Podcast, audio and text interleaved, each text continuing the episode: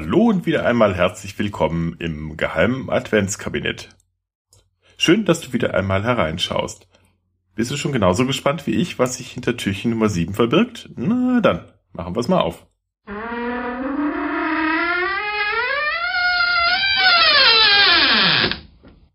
Penisraub im Hexenhammer.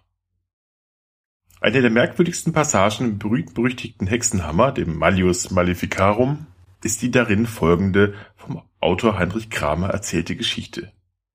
Schließlich, was sollen wir über diese Hexen denken, denen es irgendwie gelingt, Penisse in großen Mengen an sich zu nehmen, 20 oder 30 Stück, und sie in einem Vogelnest oder einer Kiste einzusperren, wo sie sich wie lebendige Wesen herumbewegen und Hafer und anderes Futter verzehren.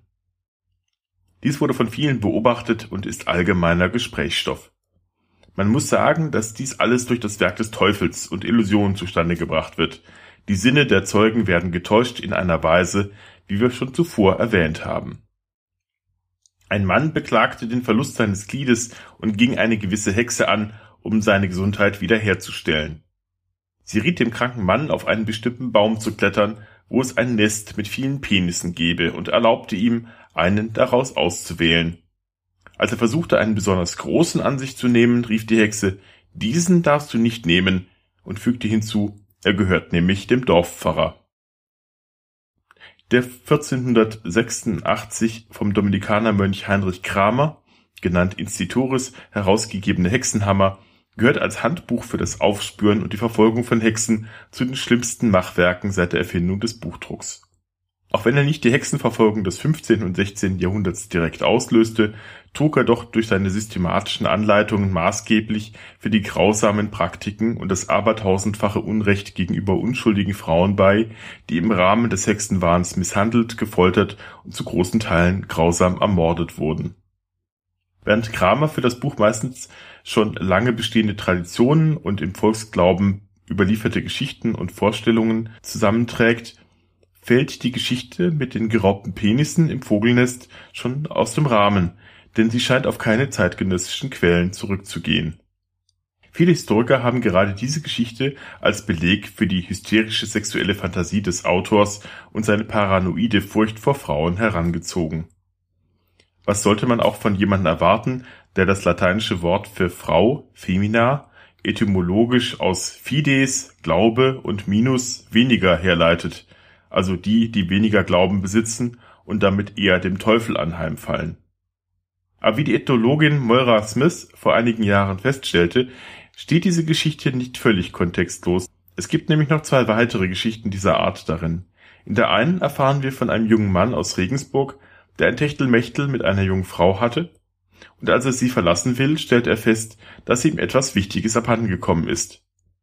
Doch beeilt sich Kramer zu sagen, nicht wirklich, sondern ein Blendwerk wurde über ihn gelegt, so dass er ihn nicht sehen oder ertasten konnte, als nur seinen glatten Körper. Einem Rat zufolge, den er von einer Frau in einer Taverne erhalten hatte, suchte der junge Mann die Hexe auf, von der er glaubte, dass sie für seinen Zustand verantwortlich sei, und drohte ihr, sie zu töten, wenn sie ihn nicht augenblicklich wieder herstellte. Die Hexe griff ihm in den Schritt und sagte, da hast du, was du begehrst. Und der junge Mann, wie er später berichtete, konnte nun deutlich fühlen, ohne nachzuschauen oder zu tasten zu müssen, dass er durch die bloße Berührung der Hexe geheilt worden sei. Geht es nur mir so oder fühlt ihr euch auch stark an die Szene aus Ritter der Kokosnuss erinnert? Was macht euch so sicher, dass sie zu Hexen vermag? Sie hat aus meinem Rüpel eine Wasserpfeife gemacht. Lass dich ansehen. Es geht schon wieder. Wenn Sie das mit uns halten, ja! ich muss verbrannt werden! Die dritte Geschichte folgt dem gleichen Schema, nur dass es diesmal ein ehrenwerter Pater des Dominikanerordens ist, der die Geschichte erzählt, wie ein junger Mann mit einem ähnlichen Problem zu ihm gekommen sei. Ihm gibt er den Rat, nachdem er die Fehlstelle selbst in Augenschein genommen hatte, er solle doch die Frau, die ihn vermutlich verhext habe, aufsuchen. Sie wohnte inzwischen in Worms und überreden, den Fluch von ihm zu nehmen.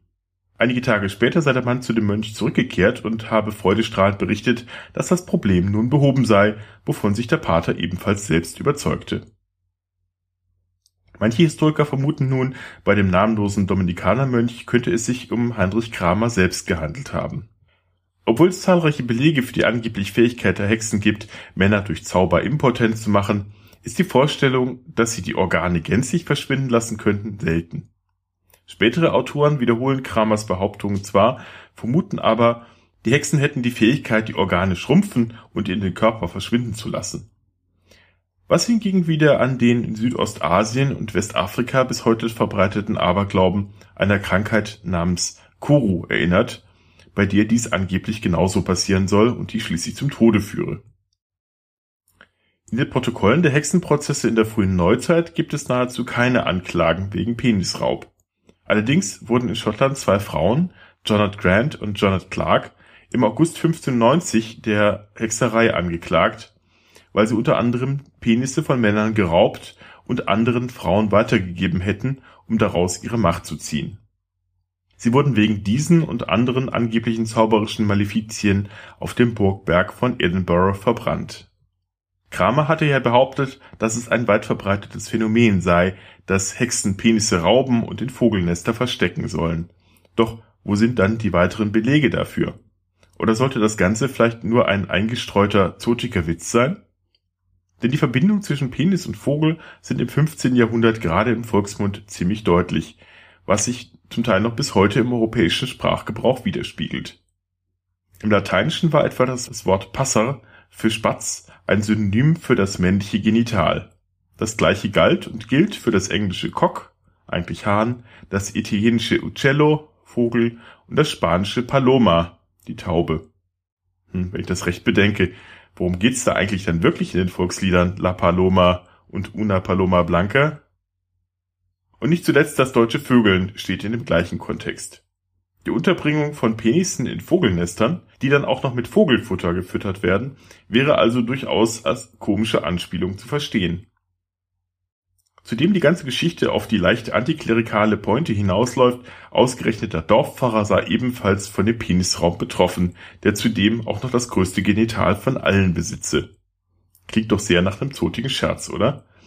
Und so interpretiert dies auch Moira Smith, die davon ausgeht, dass Kramer vielleicht, ohne dass sie seine Glaubensvorstellungen oder gar seine üblen inquisitorischen Praktiken in irgendeiner Weise gutheißen wolle, für einen Inquisitor doch etwas Überraschendes besessen habe, einen, wenn auch sehr merkwürdigen, Sinn für Humor